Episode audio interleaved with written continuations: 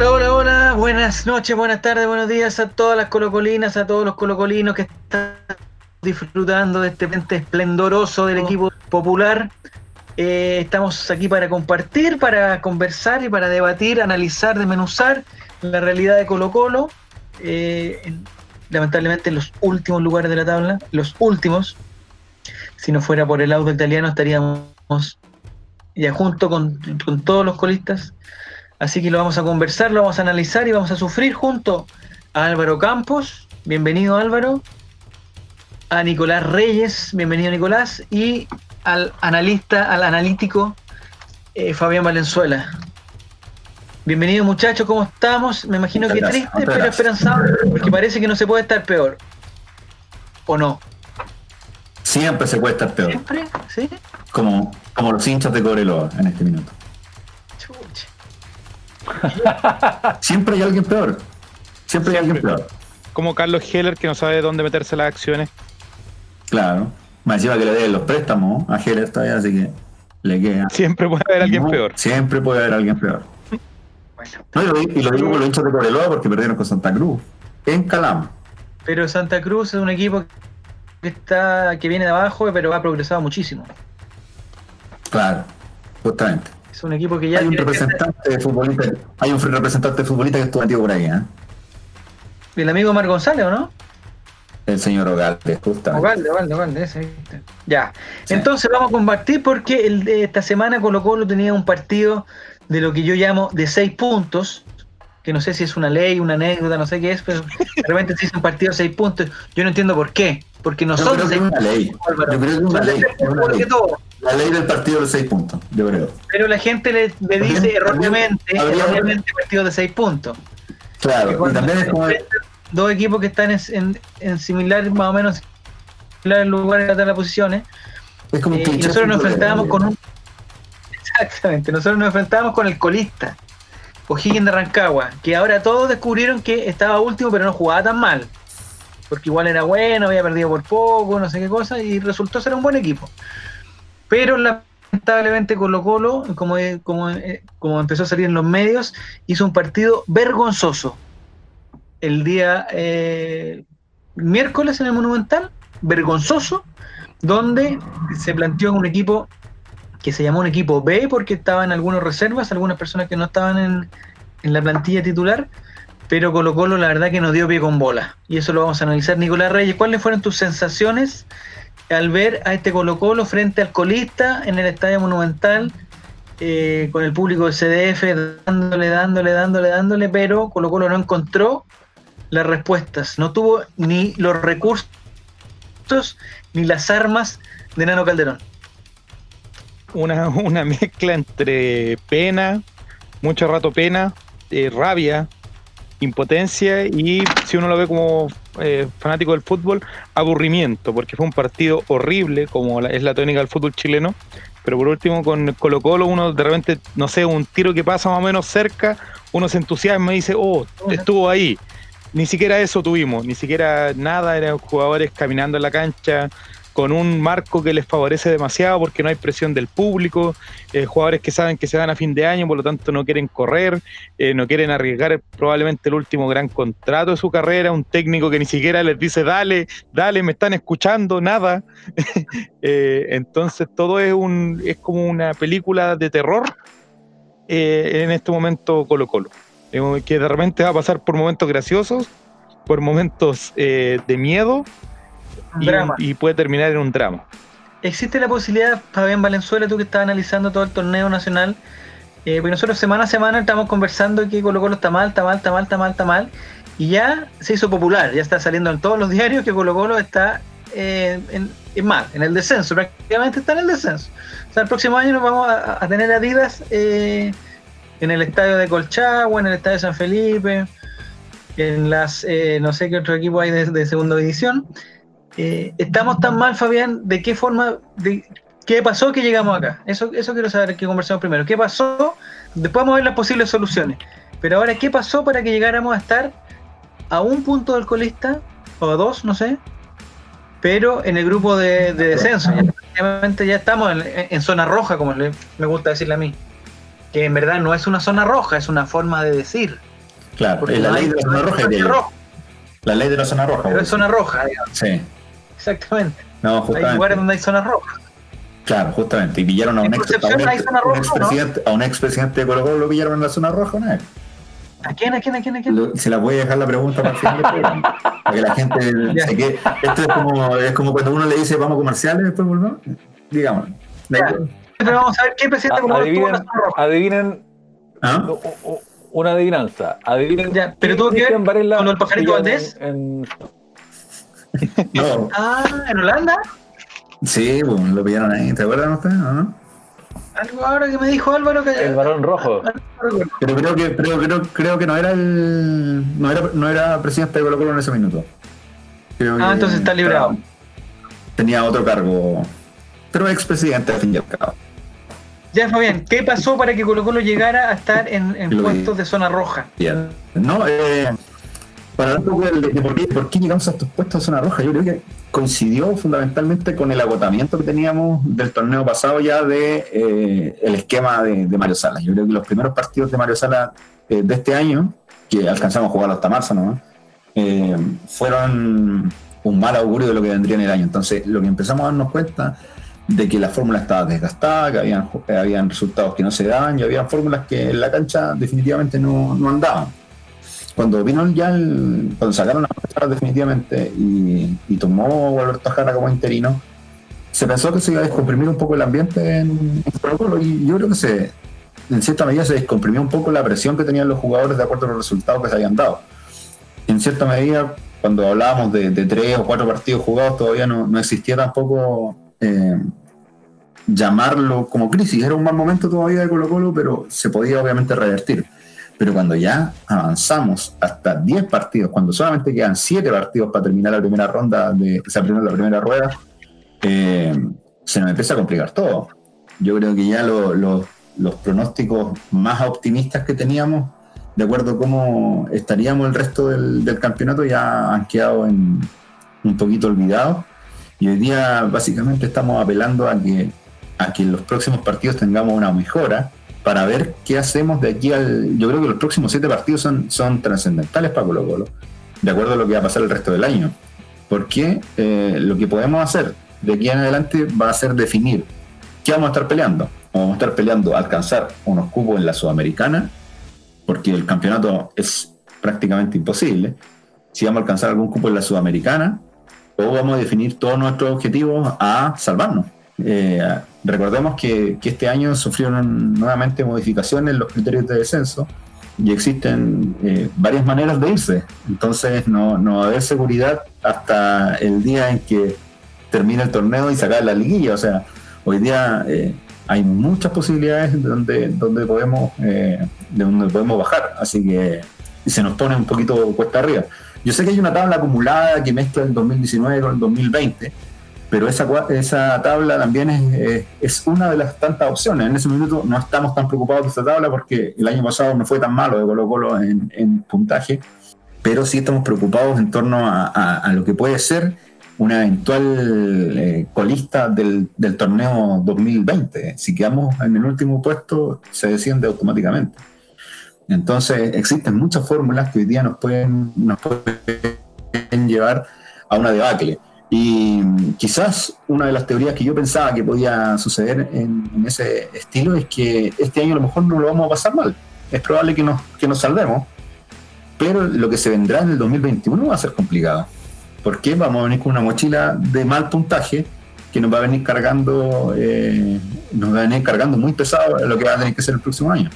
¿El 2021 también hay descenso por, por, por, por promedios? O sea, eventualmente, porque se ha hecho así todos los años. Hay, hay veces que se incluso se suman tres años.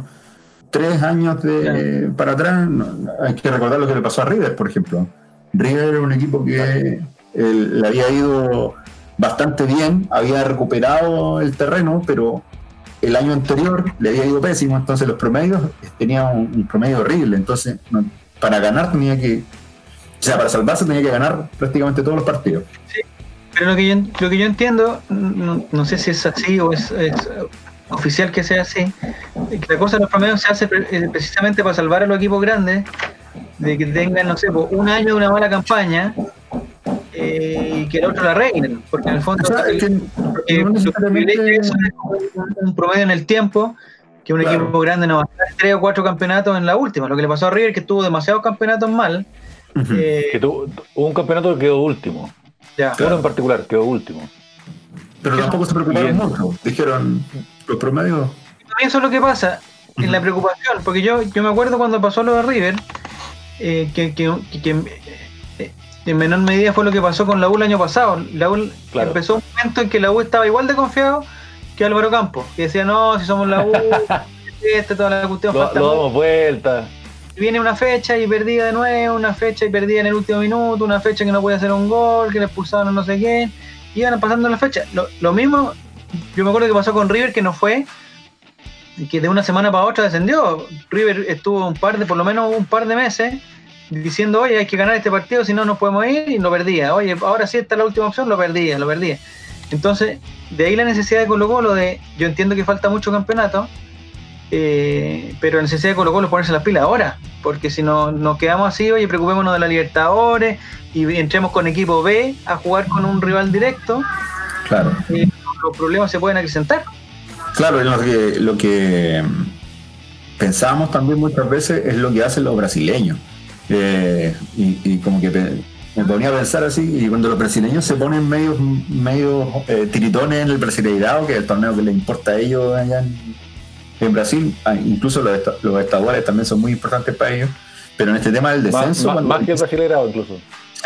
Cuando se empiezan a, a desesperar un poquito por la por el puntaje, como que votan al torneo internacional, porque para ellos la Copa Libertadores no, no, les, no les da mucho. Ahora, les- ahora agarró un poco más de valor el tema de la Copa Libertadores para los brasileños, pero, pero en su minuto no, no era, no era tan así. Eh, entonces ellos se preocupaban de repente más de, más de esto. Entonces yo no sé si, dependiendo de los próximos resultados, Colo Colo, o sea, sea mejor para Colo Colo tener, eh, pasar a una, eventual segunda fase. Yo sé que está difícil clasificar absolutamente todo porque tenemos dos rivales eh, que en el papel pueden perfectamente clasificar a, a la, a la segunda ronda, pero Tres incluso.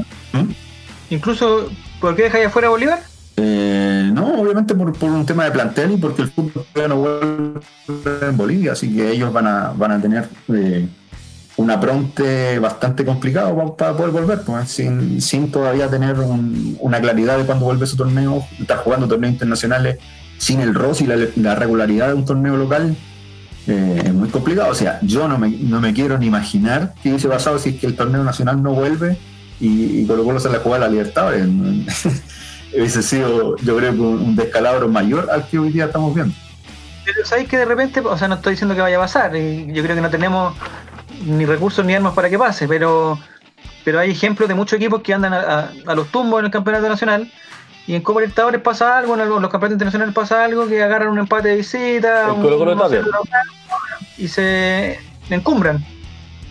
Lo que puede ser un arma de doble filo, porque eh, yo también creo que, que- que hay que hay que tomarse en serio el campeonato local, pero si, tomarse en serio el campeonato local es entrar con con Blandi, con Mauche picado, y entrar con Paredes a matarlo, y entrar con Valencia, no sé qué, yo no sé si eso nos va a dar, nos asegura éxito, digamos. Claro, que lo pasó el, el campeonato 2018 cuando, cuando llegamos a, cuartos, que los objetivos de Héctor Tapia fueron ir con la ir a, a semifinales. Ese era el, era el objetivo de Colo Colo finalmente. Mm. Pero, pero ¿qué nos pasó? Que, que nos, nos pasó finalmente que, que, no, que el plantel de Colo Colo no era lo suficientemente bueno como poder equipararse en Palmeira. Tampoco se hizo mucho esfuerzo también, yo creo. El partido como de Palmeira yo lo encontré bastante raro. Pero esa es otra cosa. Eh, ¿De lo ganó el de visita? el de visita. Lo, nos encontré demasiado... eh, no sé, Es ridículo. diría yo como que ya está bien, como que entró demasiado convencido, demasiado aceptado que, que la situación no era revertible. Eh, bueno, eso es una opinión al fin y al cabo, pero yo creo que nos pasó el 2018 ya que Colo Colo tenía, tenía todavía muchas opciones de ser el campeón, pero, pero después de eso vino como una especie de, de- de apostar todas las fichas a la, a la Copa Libertadores y eso finalmente no, nos, terminó, nos terminó sacando. eh, años anteriores, no sé si, si ustedes se, se acuerdan de esos partidos donde se fue dosificando, un partido con Arica, me acuerdo que fuimos a jugar con muchos suplentes. y- Sí, que, entró pajarito al segundo tiempo. Entró Pajarito al segundo tiempo, cambió absolutamente todo, pero igual perdimos creo que 1-0 finalmente.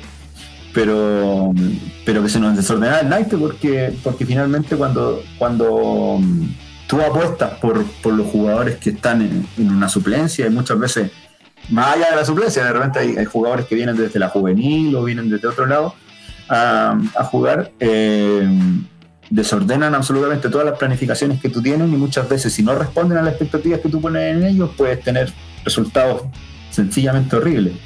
Yo no sé si el fin de semana, cuando enfrentemos a... Bueno, después nos vamos a meter en esto, pero, a, pero a la calera. tema de la calera, eh, yo no sé si puede hacer también un arma de doble filo, en una de esas, eh, enfrentarse a, a un equipo como la calera que viene haciendo buenos partidos, eh, va a ser va a ser suficiente como poder respaldarlo con jugadores, no sé si de menor talla, pero que tienen un momento de, de menor eh, de menor efectividad que, que, en otro, que en otro instante. ¿no? Sé si ahí, ahí podrá, podrá cambiar algo. Sí, que lo que me pasa a mí, no sé si tú estás de acuerdo Álvaro o Nicolás, es que eh, como que no se nota mucho que hay un equipo titular, y porque claro, cuando empezamos a hablar de dosificaciones es porque hay, no sé, pues, tres, cuatro que son unos cracks y que tienen que, que necesitan descanso, entonces para los partidos eh, para los partidos locales lo vamos a dejar lo vamos a dejar descansar. En este caso, ¿qué sería? ¿Vamos a descansar a Paredes? ¿Va a dejar, ¿Vamos a descansar a Mouche? ¿Y, y qué? ¿A Barroso? No sé. No sé a quién. Para que uno diga, oye, ¿sabéis qué? Eh, vamos a dejar tirado una cosa y nos vamos a, a- a dedicar a un solo campeonato. Como que no hay un equipo que tú digas, oye, ¿sabéis que este gallo es imprescindible? Y sin él, el equipo no funciona. Me parece que Paredes por una cosa de presencia más que por de juego. Álvaro. Yo tengo mi, mi diagnóstico muy hecho y es que estos conches su madres compraron Colo Colo sintiendo que Colo Colo era Colo Colo por derecho propio. Y quienes somos realmente aficionados al fútbol sabemos que el estatus de Colo Colo se juega domingo a domingo en cada cancha del país. Entonces tú no puedes comprar un equipo que está arriba como una empresa que está arriba. Porque la empresa que está arriba, por inercia, va a seguir ahí. En cambio, en el fútbol, en el deporte, tu lugar lo peleas cada vez. Doménica, Doménica. Entonces, estos hijos de puta que llegaron, agarraron una generación dorada y la vendieron y después todo eso se lo llevaron al bolsillo en vez de reinvertirlo en el equipo, nunca volvieron a tener inversiones de ese tipo para tener un equipo que peleara a nivel continental, en primer lugar. Y luego, cuando las vieron pelúas, se, se- se fueron cambiando de directores una y otra vez. ¿Para qué? Para llegar a un periodo legendario de Colo Colo, que fue cuando Tapia arma este equipo que ya está viviendo su- sus últimos estertores hace años. Y entonces lo que tenemos ahora es un grupo empresarial que consideraba que el, que el plantel era muy caro, entonces empezó a cortar costos. Asumiendo que, bueno, que somos Colo Colo, igual vamos a estar arriba peleando porque somos Colo Colo. Y no, pues, no somos Colo Colo domingo a domingo si es que no hay un esfuerzo constante por hacer que Colo Colo sea Colo Colo. Entonces, estos hijos de puta conchas de su madre limpiaron el plantel de todos sus precios caros, de los Orión, Valdí, etcétera, etcétera, Valdés, qué sé yo, y la guinda de la torta fue cuando se pusieron en esa pelea tonta con los jugadores por no pagarles, por, por, por manguearles lo que era su sueldo. Y en esa estupidez culiada tuvieron a un equipo que a diferencia de todo el resto del fútbol chileno, no trabajó con un cuerpo médico, con un cuerpo técnico durante la pandemia. Tres meses de inactividad y sin supervisión, porque no podían hablar con, con un paramédico, con un médico, con un preparador físico, porque eso era señal de que existía una relación laboral. Cosa que todos los que estamos en Colo Colo, todos los que estamos en, el mundo del fútbol, sabemos que existe un- una relación laboral entre blanco y negro y los jugadores de Colo Colo, aunque no haya ninguna evidencia de un WhatsApp un jueves en la tarde en, en mayo, todos sabemos que hay una relación laboral entre Esteban Paredes y Blanco y Negro. Pero como estos coches su madre, por manguear un par de dólares más, weón, hicieron esa weá, ahí terminaron de cagar toda la posibilidad deportiva de un, de un plantel. Entonces ahora llegan y ¿por qué nos pasa por arriba todo el mundo? Porque el plantel físicamente está muy por debajo, muy por debajo. Los primeros minutos del clásico Colo Colo jugó el mejor fútbol que ha jugado en sus últimos partidos. Y sin embargo, era un nivel que no pudieron aguantar porque no están en una preparación física que les permita dar el ancho. Pero la culpa no es de Juan Alberto Jara, la culpa no es de Paredes que está viejo, la culpa no es de Blandi, no es de Matías Fernández, la culpa es de la dirigencia. Que Ah. una y otra vez nos demuestran que son unos conches madres que no merecen estar en Colo Colo, al cual insisto con esto, y yo sé que soy majadero, pero es majadero decirlo porque es la verdad. Estos jóvenes llegaron prometiendo que iban a hacer las cosas mejores que la dirigencia antigua. Y no, no lo han hecho mejor, lo han hecho peor. Dale Albo sacó una estadística muy buena de que hemos tenido peores crisis ahora, hemos estado por debajo de los 6, por debajo de los 10, más veces ahora que durante toda la época anterior a blanco y negro. ¿Por qué? Porque estos coches sumares se preocupan de puras weas, po, y no son de no son de verdad. Ojalá que se vayan, weón. Ojalá que se vayan bien a la mierda. Nicolás, Es, bueno, es bien complejo el, el escenario, pero lo decía muy bien eh, Álvaro. Es complicado analizar una, una situación en la cual eh, a mí por lo menos me duele mucho un, un ídolo como Marcelo Espina, idola, idolazo, un, genio, eh, pero humano. Es humano y, en algún momento tiene que trabajar también y tiene que prestar servicios. Y, y todo, todo ser humano tiene su precio, creo yo. Y él puso su precio y que hoy lo está pagando el precio a lo mejor económico y el precio que seguramente también pagó antiguamente cuando fue director técnico de Colo Colo. Hoy yo creo que también él es el gran responsable de esto y él eh, debería de hoy salir a dar la cara, hoy prestar eh, y decir, ¿saben qué? Me equivoqué, fracasé y doy un paso al costado en el proyecto deportivo que yo tenía o que yo quise hacer, quise implementar. ese es- eh, No hay que olvidar lo que, que en un momento se dijo que iban a haber más, en 2025 iba a haber 63 y 60-40 iban a haber eh, más canteranos que en ningún otro momento. Eh, tenemos al director técnico de la sub-19, eh, creo que es Gualberto Jara, y de la sub-17 o sub-18, no sé en verdad, o González, y no hay ningún juvenil. Incluso pensando en la lógica de empresa, si yo tengo a mis mejores hombres y me voy a otro cargo, como es el caso de Jara, eh, me llevo alguno que sirva. O sea, si yo estoy entrenando, conozco un grupo y todo, y necesito un central, ¿cómo no voy a confiar en mi capitán, en, en alguien de confianza que yo tenga para, para llevarlo? Eso también demuestra que las cosas se están haciendo muy mal a nivel dirigencial y a nivel de, de- las bases de, de los jugadores. Por eso Colo Colo el año no ha sacado un jugador decente. Porque también hay una mafia ahí, eh, no sé, pues también en algún momento se han deslizado muchas críticas que no, no llegan los mejores, sino que llegan los amigos de, los recomendados de. Eh, entonces yo creo que hoy por hoy eh, se perdió mucho tiempo, se perdió demasiado tiempo, o sea, en el tema de que eh, en, ahorrar una luca, un- en ahorrar plata, eh, no lo que decía Álvaro, porque somos Colo Colo no va a pasar, se perdió mucho tiempo, tiempo en que se debería buscar un, un técnico durante todo el tiempo de para, se debería buscar un entrenador, aunque haya sido un chileno que esté libre, pero un técnico que se hubiese sentado, planificado, conversado y hubiese empezado a hacer las cosas un poquito mejor. Eh, lamentablemente el triunfo de, de Colo Colo ante el equipo brasileño en Copa Libertadores no hizo muy mal, muy muy mal, es un daño terrible, porque Gualberto Jara no, no hace un cambio de, esquema, no ha golpeado el tablero, no ha sacado titulares, no ha cortado a nadie, no, no nada, nada, él está ahí porque, lo, como decían en el chat el otro día, lo tienen ahí, un poco como obligado.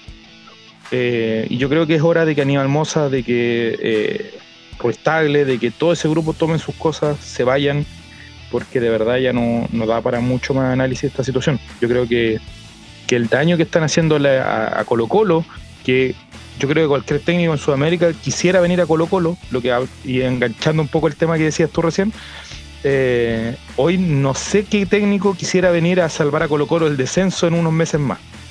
En cambio hoy podemos presentar un proyecto de que estamos en Copa Libertadores, tenemos, tenemos opciones de pasar a la siguiente ronda, tenemos un campeonato que está recién empezando y tenemos tiempo como para arreglar esta cagadita que hay en el camino. ¿Cuándo vamos a hacerlo? Nadie sabe porque Aníbal Moza es un desgraciado que no ha dado la cara y Marcelo Espina tampoco y nadie sabe dónde están escondidos y dónde están metidos. Mira tú, eh, vamos a, tra- a tratar de pasar un poquito la cancha para que, que analicemos brevemente el, el partido en sí, porque marcó el debut en campeonatos oficiales de, o sea, en campeonatos nacionales del chico Brian Soto. No sé qué te pareció, Fabián, a ti.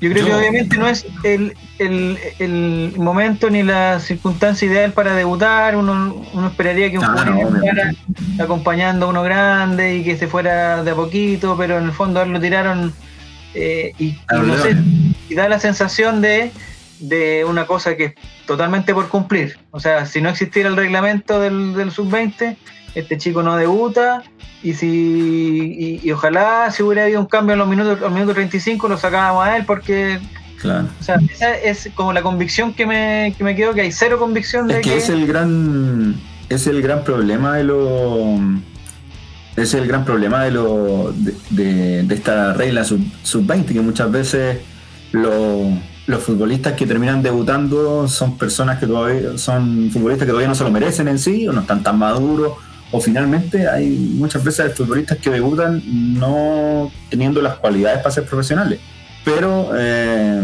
poniéndome en el caso del, del- del debut de Brian Soto el fin de semana, yo, conocido como el Mata Juveniles, Mm. le, le doy le doy un visto bueno. Yo creo que yo creo que lo hizo muy bien y fue una decisión errada sacarlo en el segundo tiempo. Yo creo que, que era un se estaba, se estaba juntando bastante bien con, con Carmona, estaban haciendo un, un buen trabajo, siempre hablando de los primeros los primeros minutos, que fue donde Colo Colo estuvo vivo, después ya como que si en el partido con, si hablábamos antes en el partido con Wanderers, Colo Colo había hecho un- unos 30 minutos bastante buenos.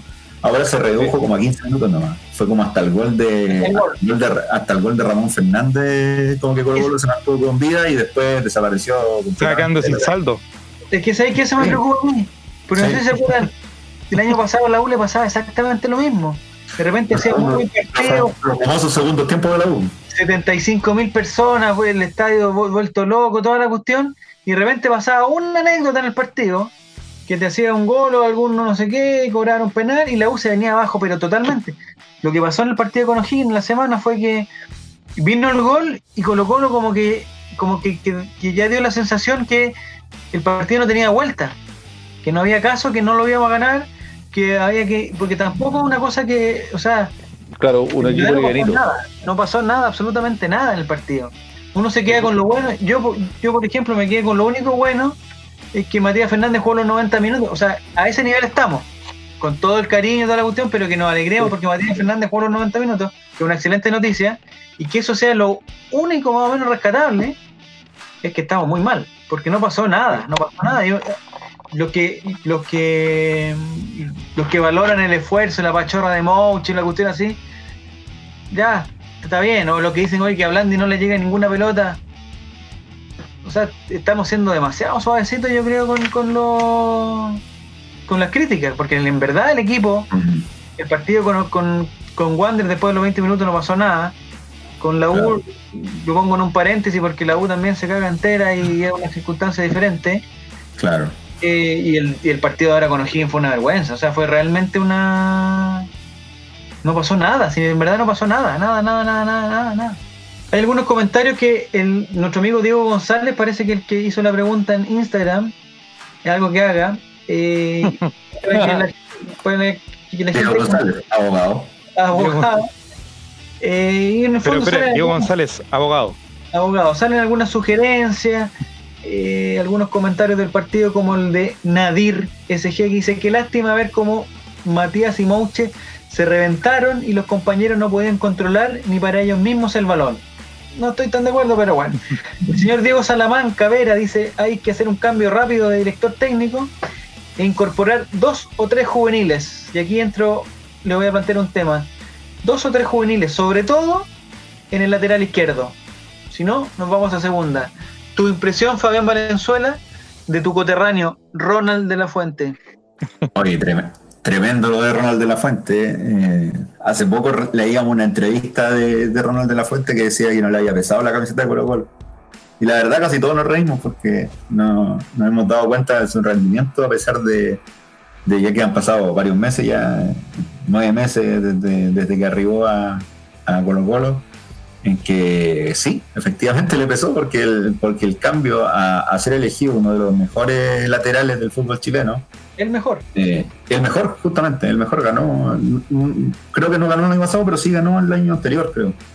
Pero, pero igual, la, la situación es, completamente diferente. Ahora cuando vemos eh, eh, este partido con, con O'Higgins, donde prácticamente eh, queda gateando, tratando de, de- de cubrir al, al- el centro de...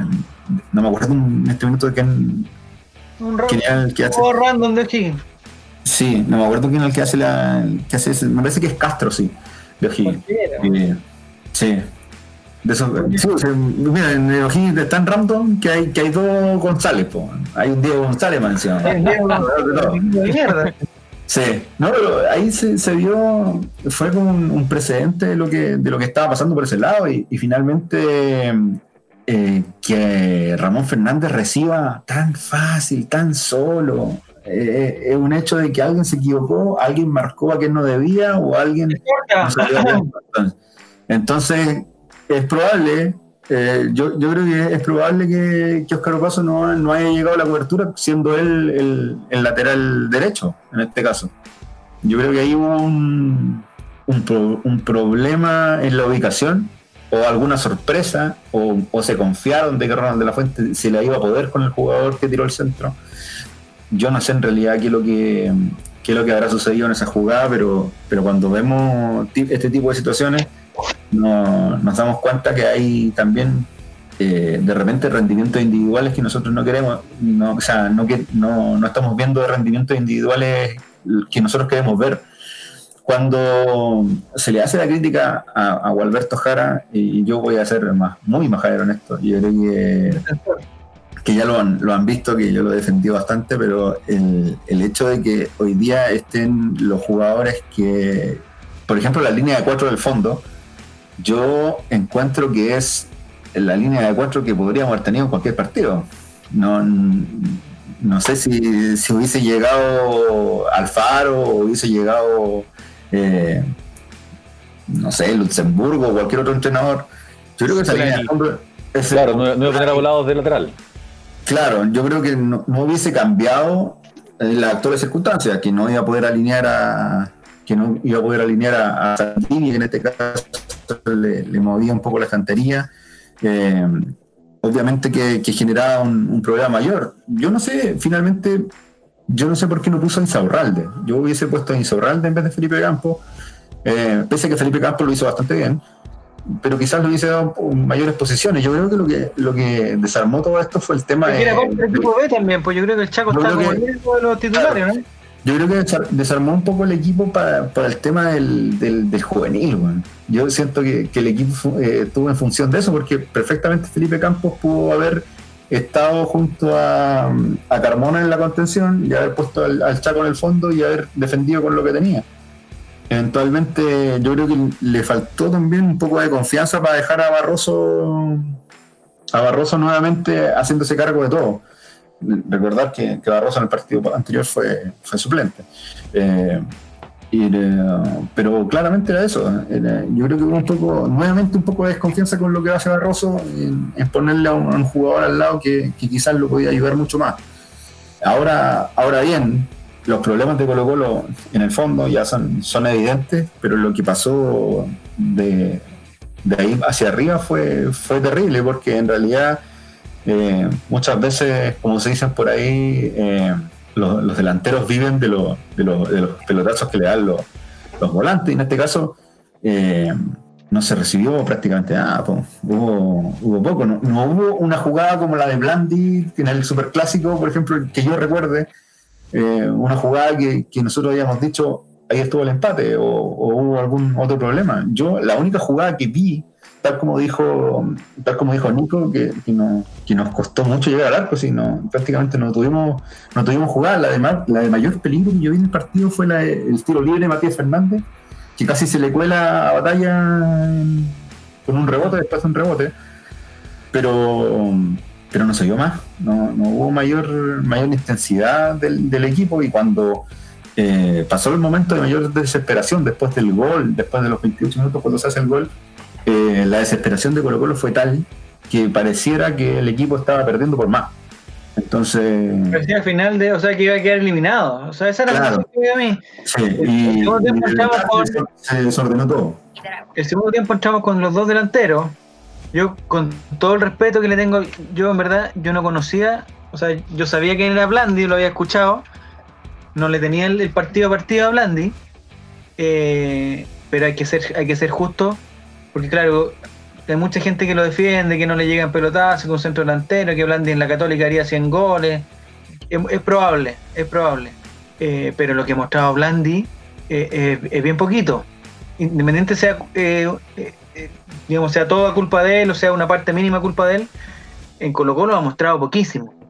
Lo de Parragués, igual. A Parragués, ponle a Parragués la camiseta de Blandi y, y, y pasó piola. O sea, el partido, el partido con O'Higgins no se sabía cuál era Parragués y cuál era Blandi. No, no había. No era una cosa que tú decías que si se la pasaba a Blandi te, va, te la va a devolver, no se sabía. Y además el desorden total de, de pasar a Mouche para la hoy ya no funciona, cambiamos a Mouche con volado. A los dos minutos no, parece que no nos funcionó, volvamos de mismo, pero ¿sabes qué? Y, y, y Mouche del lateral derecho tratando de traer la pelota. O sea, el desorden que hubo el segundo tiempo era como de un, de un partido que era el partido final, que lo teníamos que dar vuelta y si no, si no lo damos vuelta no habíamos eliminado. O sea, ese nivel de desesperación fue con un gol de Ramón Fernández. Eso es lo que nos causó. Y el problema es que probablemente, si seguimos así, esa sensación va a quedar cuando nos haga el gol Andrés Vilche el, el- el fin de semana, cuando juguemos con Unión Española y nos den un baile, va, o sea, va a quedar lo mismo. Entonces, ¿dónde está el O sea, cambio? Yo me ¿Dónde está- imagino, me imagino el fin de semana a Tomás Rodríguez, que es uno del futbolista del fútbol chileno más limitado del que existe, tirando, rabo- tirando rabona el fin de semana. Yo me lo imagino, me lo imagino. Tengo así como esas rabonas que tira Tomás Rodríguez, eh, ya las veo, ya las veo el fin de semana haciendo.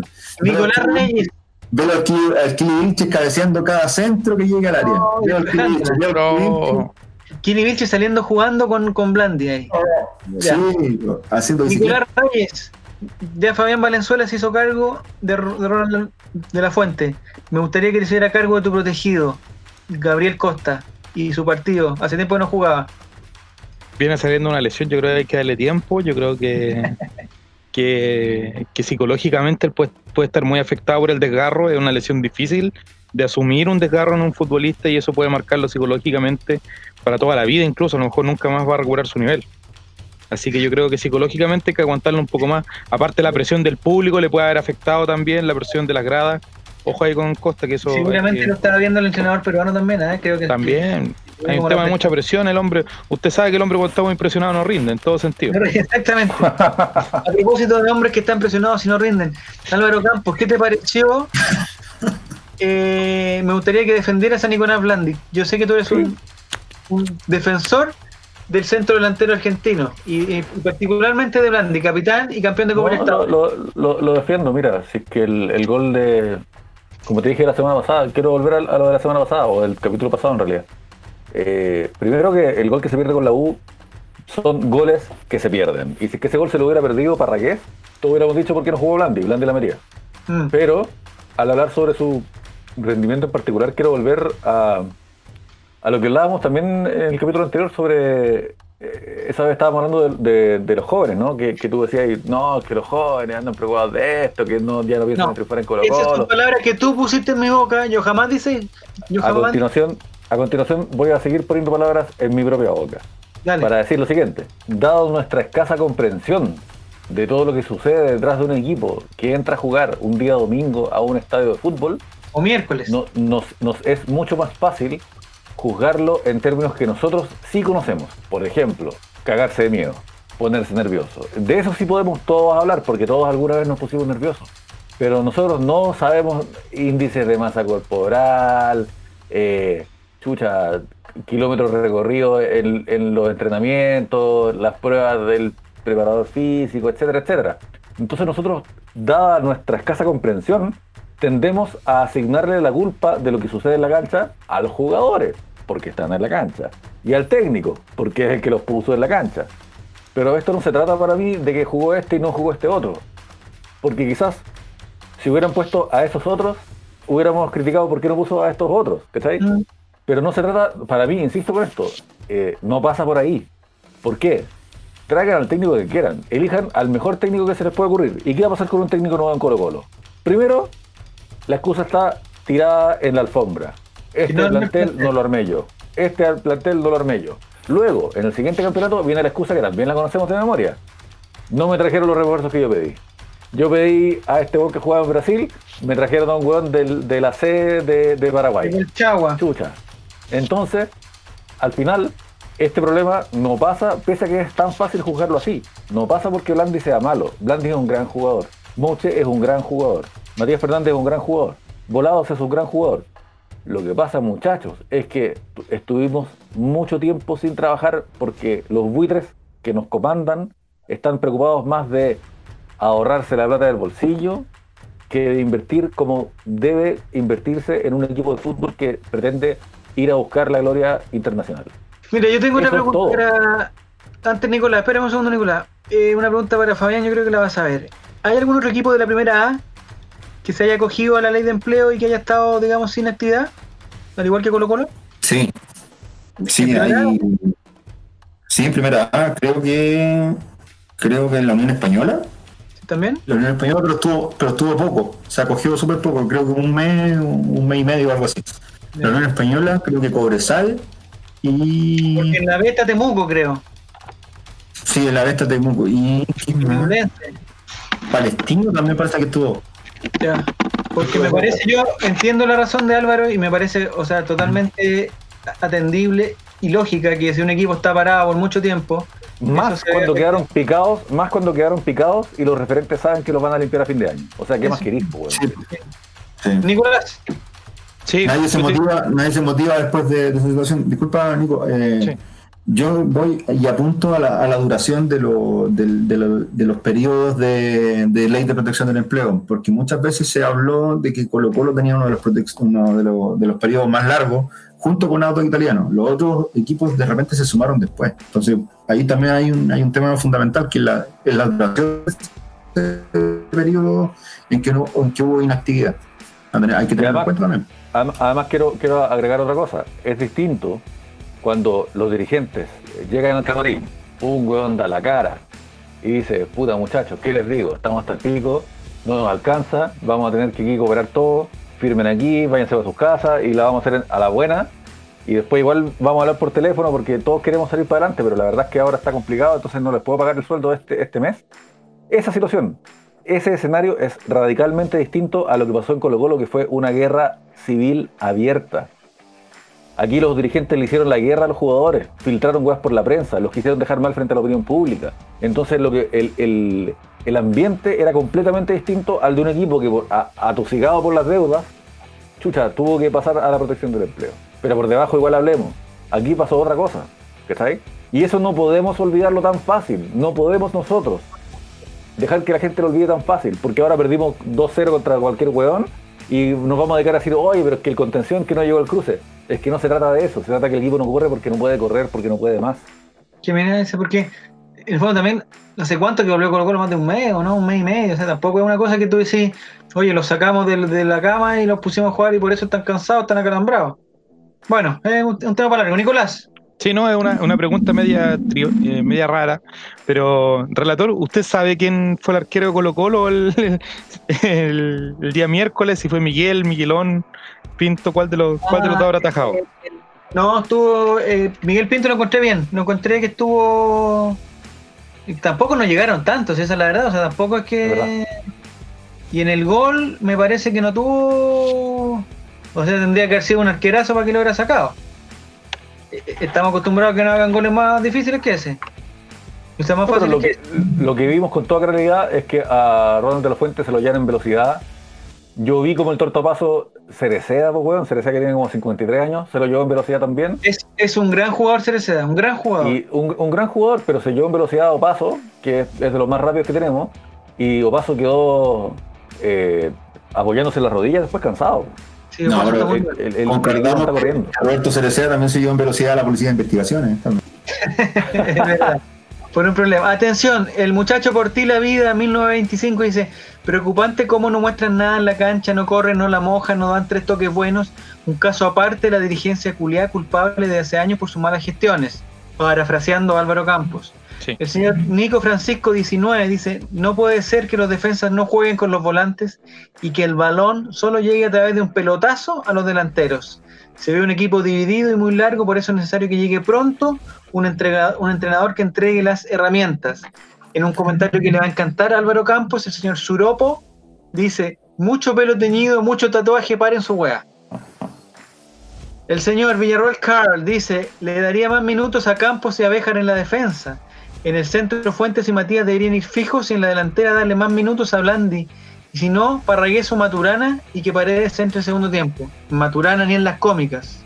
Eh, Felipe dice, es impresentable jugar así y da un tremendo miedo que sea a una semana del partido de la Copa Libertadores. No se ve ningún trabajo, no se ve fondo físico, no se ve capacidad de reacción ni nada. No puede ser que nos hayamos saltado al mediocampo todo el primer tiempo tirando pelotazos y que ante eso el técnico se le ocurra sacar a los dos volantes de corte y dejar solo a uno. Camilo Savera dice, somos un equipo sin alma. Es una frase corta pero potente. David Carmona dice, comparto lo de Mouche, en alta entrega y ganas. Y tal vez hay que destacar también atrás al Murci y la entrega de Fuentes que tuvo que correr solo al medio campo. Un equipo sin sistema de juego desde hace años, que se afirmaban individuales, en individualidades que ya no existen. Son algunos que nos No dejan tantas ganas en Mouche, tal como dice la, la persona, pero, pero vi tantas ganas que vi desorden. No, Mouche desordenó todo. Sí. Vi, Yo voy a tan- vi tantas ganas que vi desorden. en los equipos, esto pasa en los equipos de liga, en los equipos de curso, de colegio, de universidad, de instituto, cuando hay un gallo muy bueno y ese gallo se desespera y ese gallo que dijo, oye, sabes que yo soy tan bueno que me voy a poner atrás, voy a jugar de central para ordenar este equipo. Y le hicieron un par de goles y el gallo se va para adelante y trata de hacer él el gol y, que, y deja la caga máxima. Eso es lo que pasa con Mouch. Lo que le pasaba a Arturo Vidal en, los- El gallo Y a, puede y ser a Sánchez de la selección. bueno, y él también. es tan bueno y tiene, la- digamos, tiene tanta fe que él puede resolver que pasa que, que baja a acompañar al tortapaso a quitar una pelota y se va por la, por la banda derecha y después pasa a la banda izquierda y en un segundo pasa acá y putea todo, entonces eso es un desorden. La señorita Marita 4955 dice se necesita un DT urgente y que tenga un PF que le saque trote a la mayoría porque el cansancio es evidente con unas caritas de llanto, o sea, ni siquiera que Eso, eso también es un tema, es un tema de tiempo. Porque podéis tener al mejor PF, pero no lo podéis tener para el fin de semana. Lo podéis tener para dos o tres. Y Palena, en este caso, es un, es un PF que está aprobado. Es uno de los mejores PF que ha tenido Colo Colo en su, en su historia. Y por algo está trabajando en Colo Colo todavía. Porque él cuando estuvo a cargo del primer equipo le fue bastante bien. Entonces yo no, yo no sé si, si esto sea de cambiar PF o, traer otro. El tema es, el tiempo, que no nos va a dar. No nos va a dar el tiempo. Encontré la estadística de, de remate al arco en el partido de Colo Colo y O'Higgins. ¿De cero? Remate de Colo Colo, uno. Remate de ¿Cuál fue O'Higgins, Matías? dos. remate de dos. Chucha. Al arco. Tres. Remate al arco. El partido fue malo. El partido fue malo. Sí, el partido en general fue malo. Eso es, eso es una realidad. El señor Sí. Álvaro Núñez, para, para, porque la gente se la gente se mera en contestar y me gustaría también eh, premiarla y leyéndola aquí en, en vivo y en directo. Álvaro Núñez dice, no sé cuánto duraremos esperando un buen DT.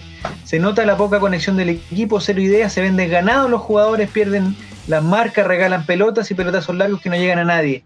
Y si se suben juveniles a un equipo que no juega nada, sería quemarlos.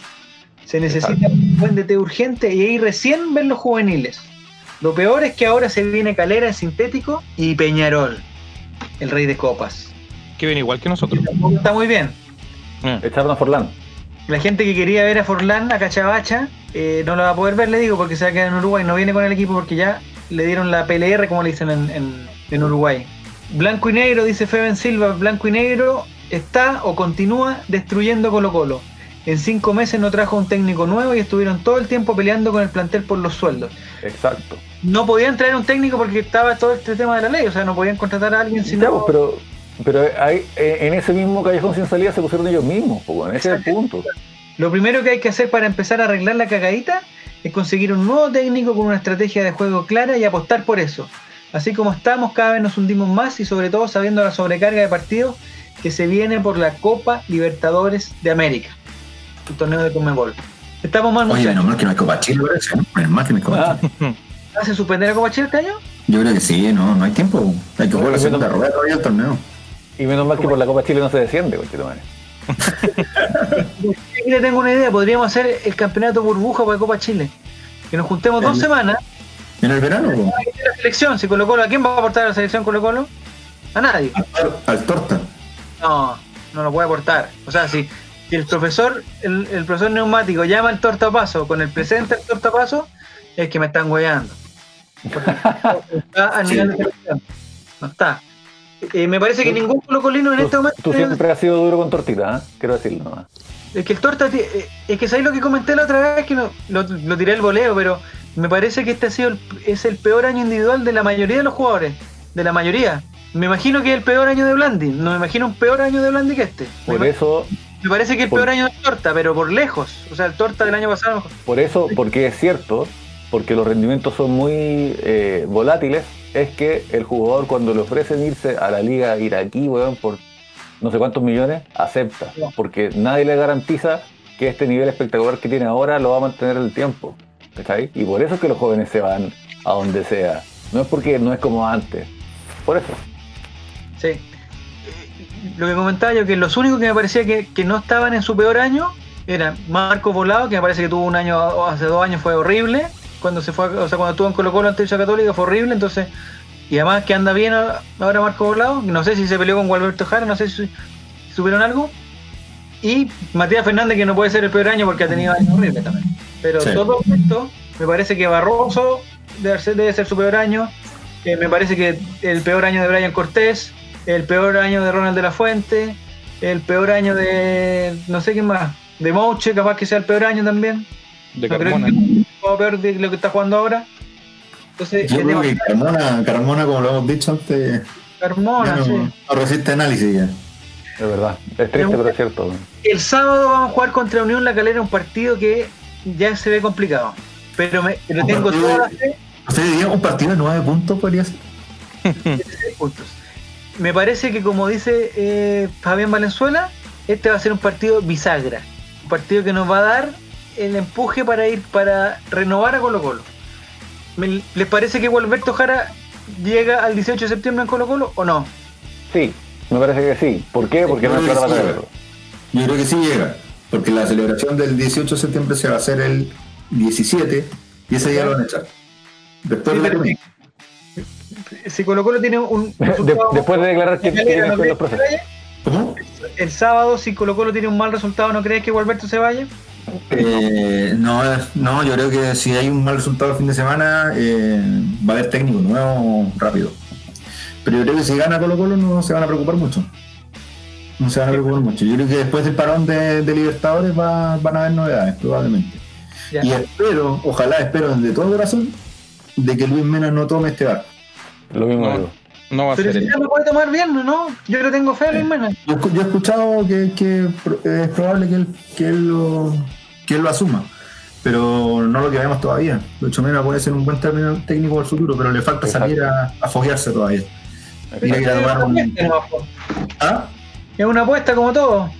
Es una apuesta, en una de esas resulta. Bueno, esa Tapia, por ejemplo, tampoco venía con, con pergamino antes y agarró es un- como Hernán Caputo que revoluciona el fútbol.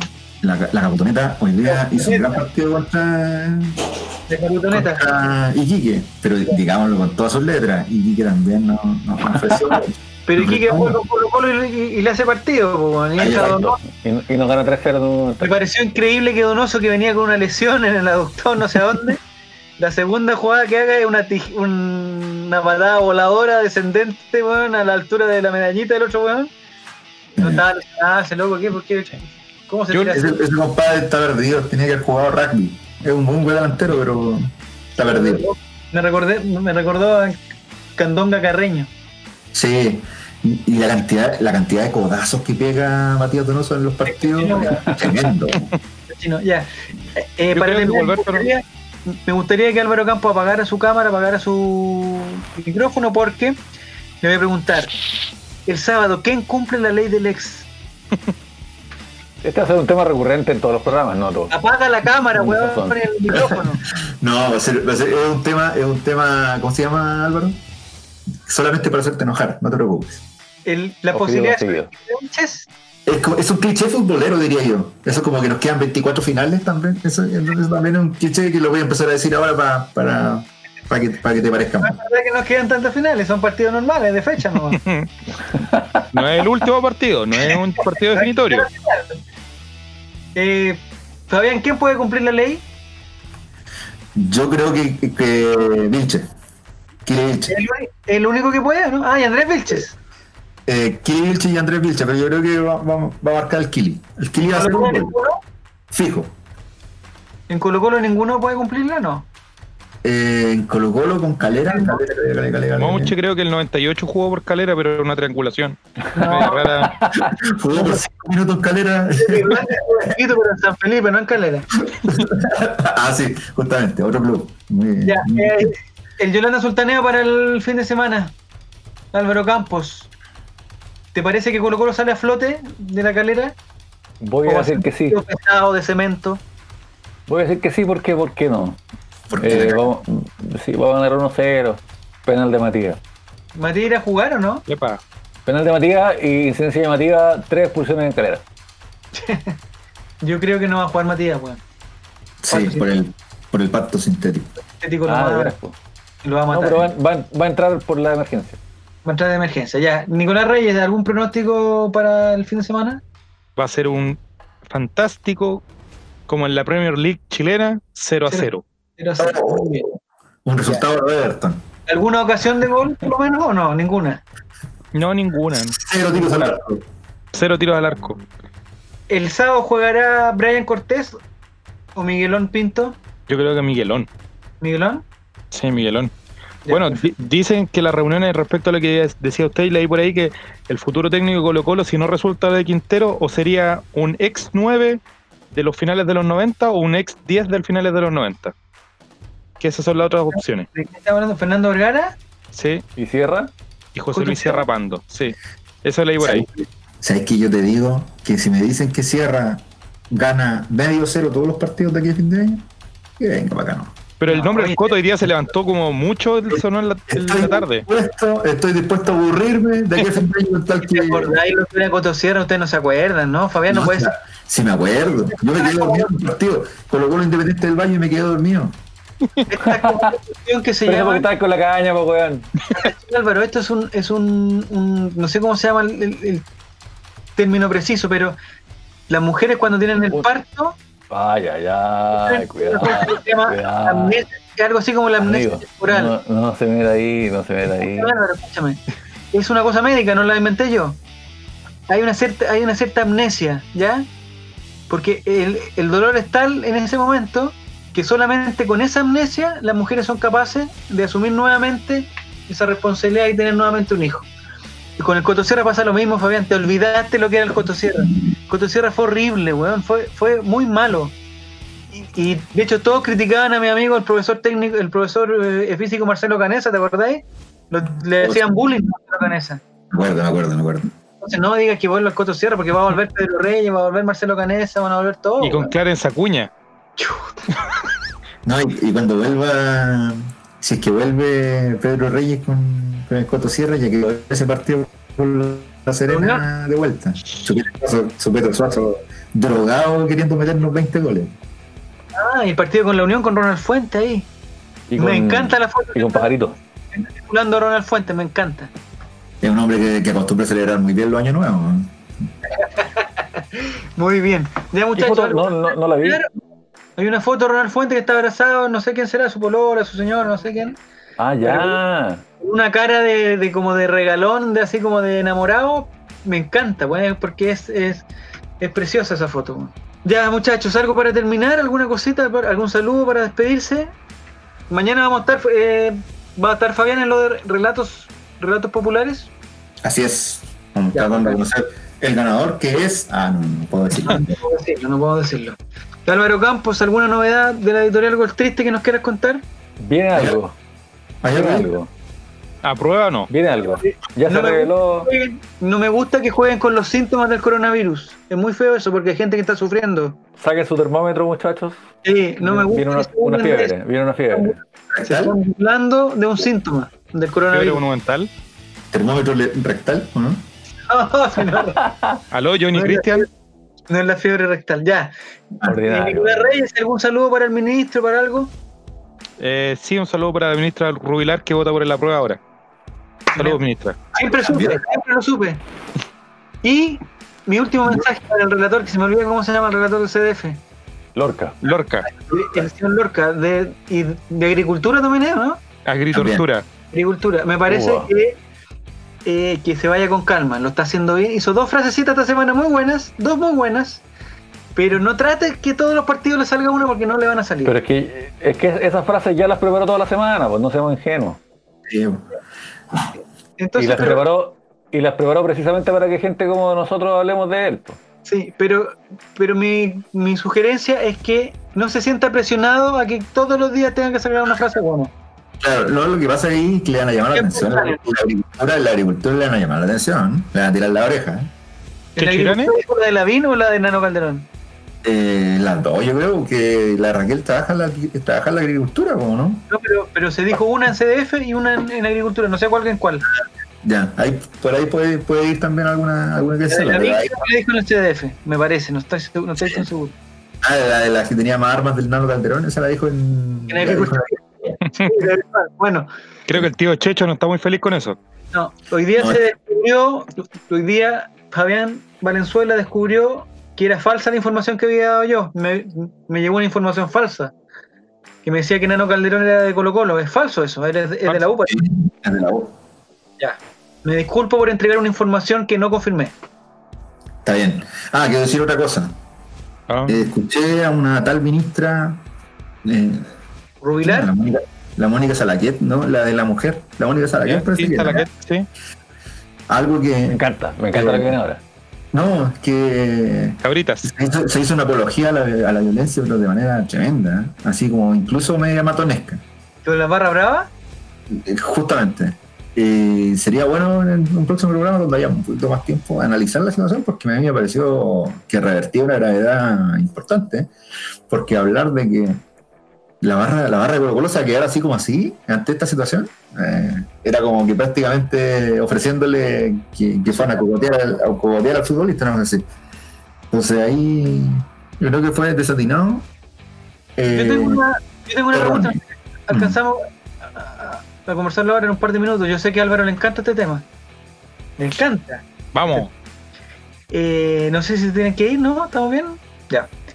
Eh, porque, porque empezaron a salir algunas, eh, eh, digamos, diputadas y senadoras diciendo, por el caso Valencia estoy hablando, eh, nada, que le iban a pedir que exigir a Colo Colo algunas cosas y que iban a hacer un proyecto de ley para que los jugadores de fútbol no pudieran jugar, algo así.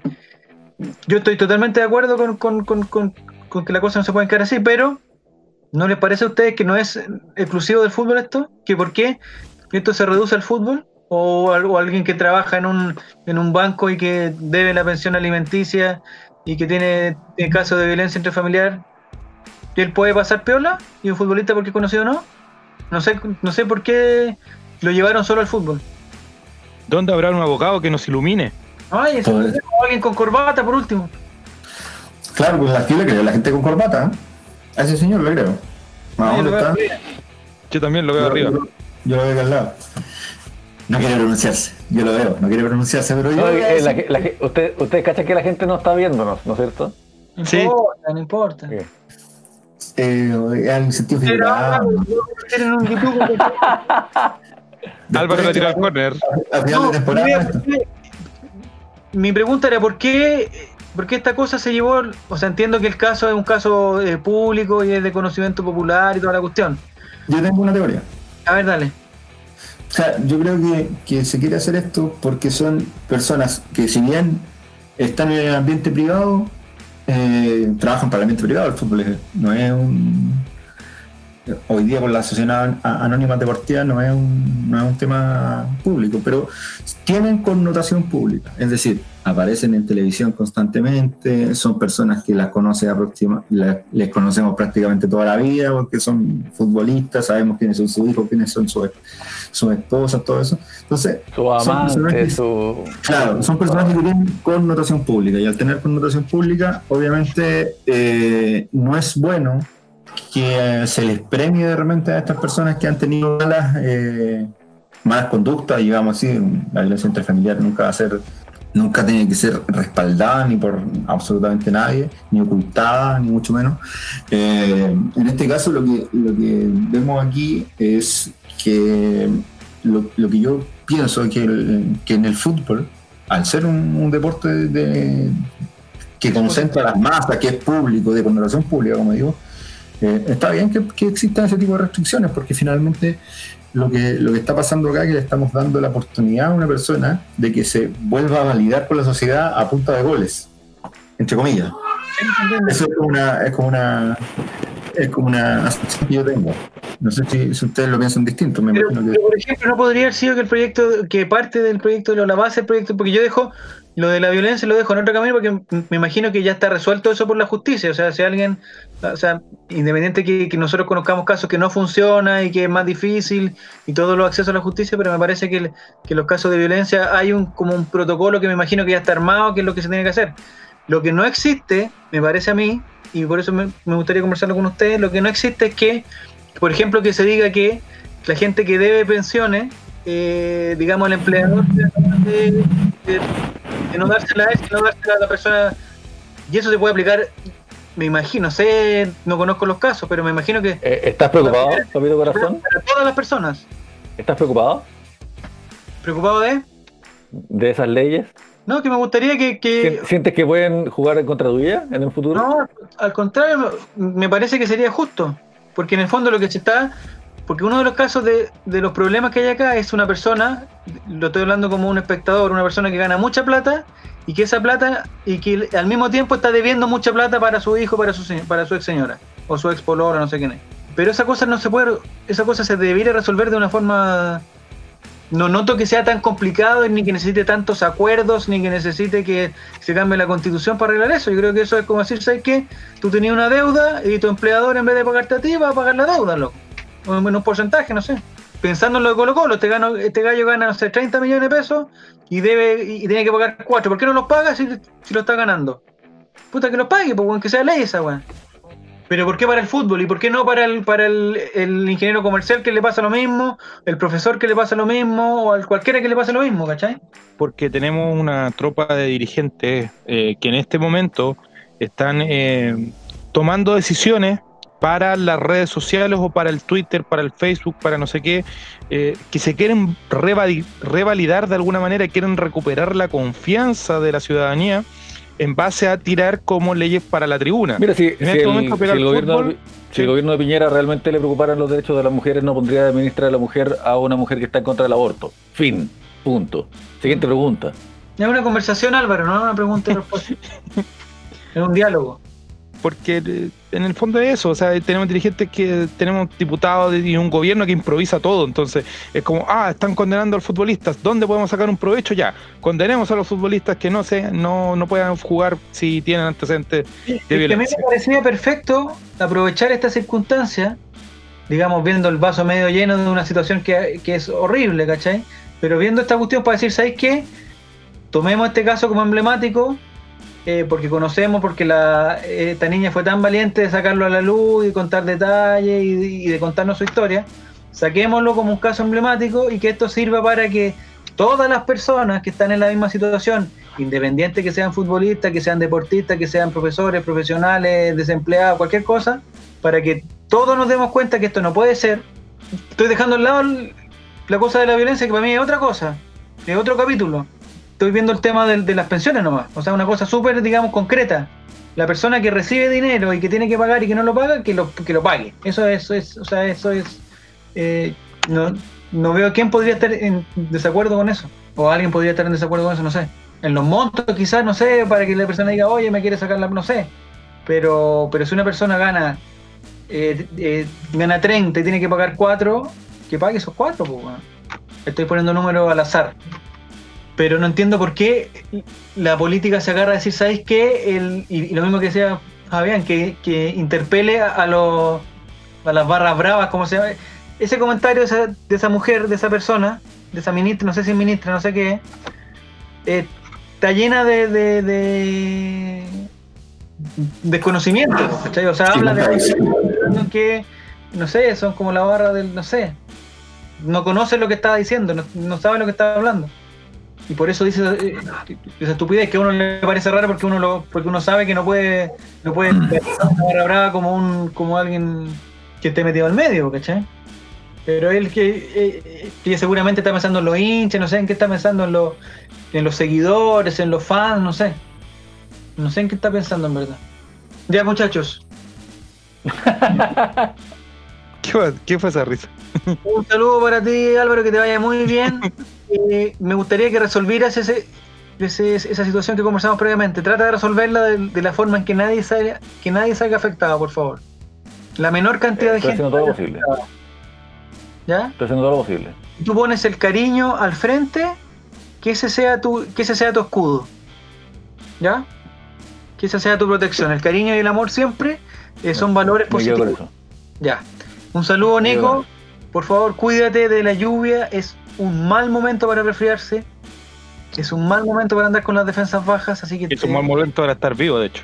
así que te invito Siempre, a que te cuides, a que trates de que los lugares donde frecuentes estén más secos. ¿Ya? Si tienes la oportunidad de prender algún tipo de, de cosa de calefacción, también. Muchas gracias, Fabián. Nos vemos la próxima semana. Nos vemos la próxima semana en un nuevo capítulo del All Right, el ley de los colocolinos. Adiós. Chau, chau.